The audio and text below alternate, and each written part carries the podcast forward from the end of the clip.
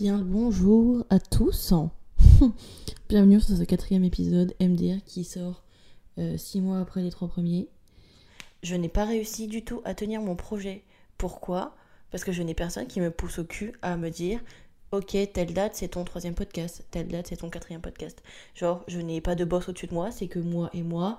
Et j'ai arrêté parce que c'était en juin, je c'est parce que c'était l'été, en mode euh, ouais, je vais partir en vacances et tout. Et euh, à la rentrée, euh, bah, mood de rentrée, mood d'automne de merde, mini dépression hivernale, temps de brin, plus problème personnel pas ouf, donc aucune motivation et aucune déterre à faire le podcast. Mais j'ai envie de m'y tenir parce que c'est un projet que j'aime trop. je me sens pas hyper légitime de le faire parce que je suis en mode qui suis-je pour raconter ma vie et raconter des histoires, mais en vrai, qui ne tente rien n'a rien. Euh, aujourd'hui, j'ai quand même une histoire à vous raconter. Et c'est quand même, je vais quand même faire de la prévention dans cette histoire parce que ça m'est arrivé cette année, mais je l'ai pas encore racontée. Mais c'est pas une histoire très drôle, mais euh, si elle vous fait rire, tant mieux. Euh, elle n'est pas forcément drôle à raconter ni forcément à vivre, mais je la fais plus pour vous sensibiliser et que vous fassiez attention. donc c'est une histoire qui s'est passée à l'anniversaire d'Aurélien, du coup qui est mon meilleur ami. C'était ses 25 ans et on l'a fait dans un bar bar dont je tairai le nom parce que j'ai pas envie de me prendre un procès au cul, mais euh, je n'y remettrai jamais les pieds. Euh, c'était du coup ses 25 ans, etc. On ramène le gâteau, tout se passe super bien. Euh, on fait des allers-retours entre intérieur pour boire des coups et dehors pour fumer des clopes. Et arrive un moment où je prends mon verre de vin dehors, je le pose, je rentre à l'intérieur chercher une clope, je vais faire pipi, je reviens, on est un peu pompette, etc. Donc mon, mon verre est resté quelque temps dehors. Aurélien boit dans ce même verre quelques gorgées. Arrive minuit, une heure du matin, les gens commencent à décaler et euh, Elisa nous dit euh, J'ai une petite soirée chez moi, que fait ma coloc Est-ce que vous voulez poursuivre la soirée chez moi ou aller en club Ou voilà, on était en mode Bah, go chez toi, c'est cool, ça fait un peu deux anniversaires en un, petite soirée à part, on adore. On fait le trajet du coup qui était vraiment très rapide. J'arrive à la soirée, du coup chez Elisa, donc Dieu merci, c'était une soirée à part. Je m'assois, et je me rends compte que je ne me souviens de rien de ce qui s'est passé les, la dernière heure. Je ne me souviens pas du trajet, je ne me souviens de rien. J'arrive, donc je me pose, je suis un peu euh, en mode oula, qu'est-ce qui se passe? Je vois des gens à la fenêtre en train de fumer une clope, je vais avec eux, euh, ils ne fumaient pas qu'une clope, je tire quelques lattes sur leur. Euh, comment on peut appeler ça? Sur leur bâton de magie, on va appeler ça comme ça. Je tire sur le bâton de magie et le bâton de magie fait effet instantanément. Du coup, euh, je vais dans la cuisine et je parle à une fille dont je ne sais absolument pas le nom. Et je parle et je parle et je parle et je ne sais pas ce que je dis. Et à un moment, elle me regarde, elle me coupe, elle me met la main sur l'épaule, elle me dit Mange, t'as pas l'air bien. bon, déjà, très chou, hein, très bienveillante, merci madame. Euh, et du coup, je capte que ça va pas du tout, que j'ai des gros trous noirs entre ce qui se passe, etc. Et du coup, je m'assois, tout le monde dansait. Et la dernière image que j'ai, c'est Elisa qui fonce sur moi en me regardant parce que je tombe de ma chaise. Il me semble que c'est ça. Et après, s'en est suivi une nuit d'horreur où j'ai fait que vomir, tomber, vomir, vomir, tomber, etc. Et nous pensions naïvement, parce que sur le moment, c'était quoi qui pouvait faire ce genre d'effet? C'était le bâton de magie. Sauf que j'ai déjà fumé des bâtons de magie et je peux vous dire que ça n'a jamais fait ça. Donc on, voilà. Et Aurélien avait fumé un petit peu sur le bâton de magie et il avait aussi quelques effets. Du coup, beaucoup moins que, moi. Mais moi vraiment, j'ai cru mourir. Vraiment, j'ai cru crever. J'ai cru que c'était ma dernière heure, que j'allais crever dans mon vomi. Euh, en, plus, en plus de vomir partout, je vais aux toilettes, je me coupe. Euh, en même temps, Elisa, ma soeur, vraiment ta porte de chiottes, euh, il faut faire quelque chose. Je, tombe, je, enfin, rien ne va, vraiment rien ne va. Je finis par m'endormir du coup. Euh, et le lendemain matin, je me réveille, je revomis, et en fait, je capte que je me suis fait droguer dans ce fameux bar de merde, ce fameux bar-là. Euh, que je me suis fait méchamment droguer, et que ce que j'ai eu, c'est des effets d'une drogue dure que je ne connais pas. Et, euh, et, du coup, je commence à faire un Doctolib en ligne avec une dame pour lui expliquer. Et elle me dit qu'il faut aller aux urgences parce que moi, je pensais aller dans un laboratoire pour faire des tests toxicologiques. Et en fait, c'est pas du tout en laboratoire. Donc, si vous avez des doutes, foncez aux urgences. Euh, donc euh, elle me dit ça, je me dis bon bah ok. Du coup, euh, après une matinée et une demi-journée à être encore dans le mal, ça va mieux, etc. Donc avec Elisa, on va, à, on va aux urgences de l'hôpital. On arrive, je vais euh, directement, donc je lui explique ce qui m'arrive, je vais directement dans la salle avec les infirmières et je leur explique. Elles me demandent ce que j'ai fait, etc. Je leur raconte et elles me disent cash, vous avez sûrement été drogué au GHB, sauf que malheureusement les drogues de synthèse restent environ deux heures dans le sang, parce que malheureusement les gens qui font ça, ils sont pas si débiles, dans le sens où ils mettent une assez grosse dose pour que ça puisse faire un effet bien dégueulasse, mais, ça, mais pas une dose assez conséquente pour que ça puisse, pour qu'il puisse y avoir des traces plusieurs heures après. Et du coup, on me dit ça et je suis en mode ok. Et elles me disent, cash, bah, on vous conseille de rentrer chez vous parce que le médecin, là, il a encore une dizaine de personnes à voir. Euh, il est 18h, euh, le temps qu'il vous. Euh, il y a 4 heures d'attente. Donc, si vous passez à 22h, bah, il y aura déjà que dans votre sang, là, il n'y a plus de traces de rien. en gros, ça sert à rien d'attendre 4 heures pour que faire une prise de sang et qu'on vous dise, il n'y a rien. Du coup, j'étais en mode, d'accord. Donc, j'étais un peu sonnée. J'étais en mode. Donc, ça veut dire que je viens de pas savoir ce que j'ai eu, à quoi j'ai été droguée etc. Et juste, bah, je vais devoir euh, rentrer chez moi euh, comme une conne pleine de vomi et, dire ok, bon bah c'est ok, genre. Du coup, je vais quand même dans la salle d'attente le temps de réfléchir et je commence à appeler mes potes, Elisa notamment et Aurélien qui ont participé à la soirée avec moi, et je leur explique et ils me disent clairement rentre. Du coup, bah, une infirmière passe devant moi au bout de peut-être 20 minutes que j'attends.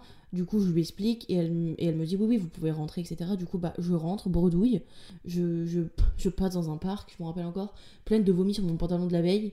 Euh, en appelant mes parents au téléphone pour leur expliquer parce que bah voilà il fallait que je leur explique donc c'était un dimanche soir du coup je préviens mon travail que je ne viendrai pas le lundi parce que bah, j'ai besoin de de reprendre mes esprits quoi c'est normal et du coup j'en parle un peu autour de moi etc et, et euh, en faisant des recherches sur internet je, je conclus naïvement peut-être je sais pas que j'ai été droguée au GHB du coup euh, la drogue du violeur là donc vu que c'est en pipette, bah sûrement que quelqu'un l'a mis dans mon verre. Et vu que Aurélien a eu aussi des petits effets durant la soirée, euh, mais beaucoup moins que moi, et c'est le seul qui a bu aussi dans mon verre.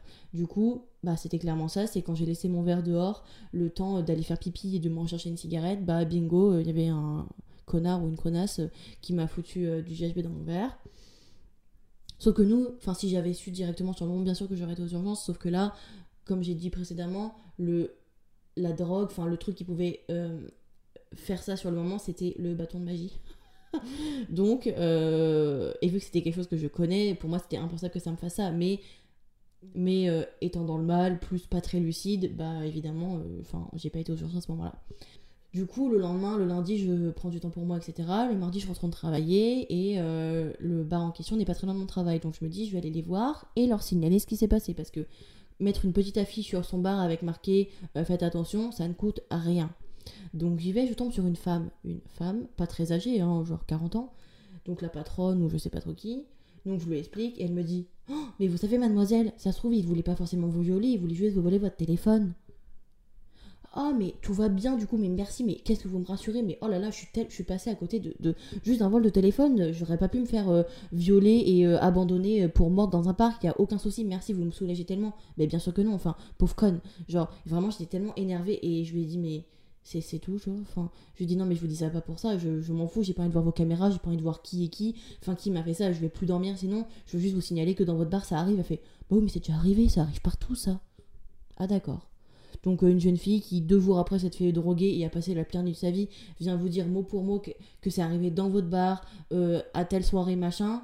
Donc mettre une affiche pour euh, faire de la prévention ou donner gratuitement des protections pour verre dans le bar pour éviter d'avoir des trucs dont on n'a pas envie, ça par contre non, genre tout le monde s'en fout. Donc vraiment j'étais vraiment choquée de sa réponse, je m'attendais pas du tout à ça et après vraiment le barman lui a dit ah il faut faire un spritz, elle s'est retournée, elle m'a dit au revoir quoi et je suis rentrée. Donc ça n'arrive pas qu'aux autres malheureusement.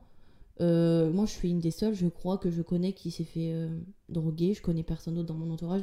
Je touche du bois. Hein. Bon, je touche du bois Jiffy, j'espère que ça fera quand même effet. Mais euh, je suis la seule à qui c'est que je connais qui rêvait, donc tant mieux. Mais, mais j'ai appris des trucs, du coup, je savais pas du tout que les drogues de synthèse comme ça, ça restait assez temps dans le corps et que du coup, c'était pas détectable. Donc, c'est vraiment une technique de barbare, de gros dégueulasse, de, de mec vraiment, ou de meuf chelou. Ça se trouve, c'était une meuf, hein, j'en sais rien.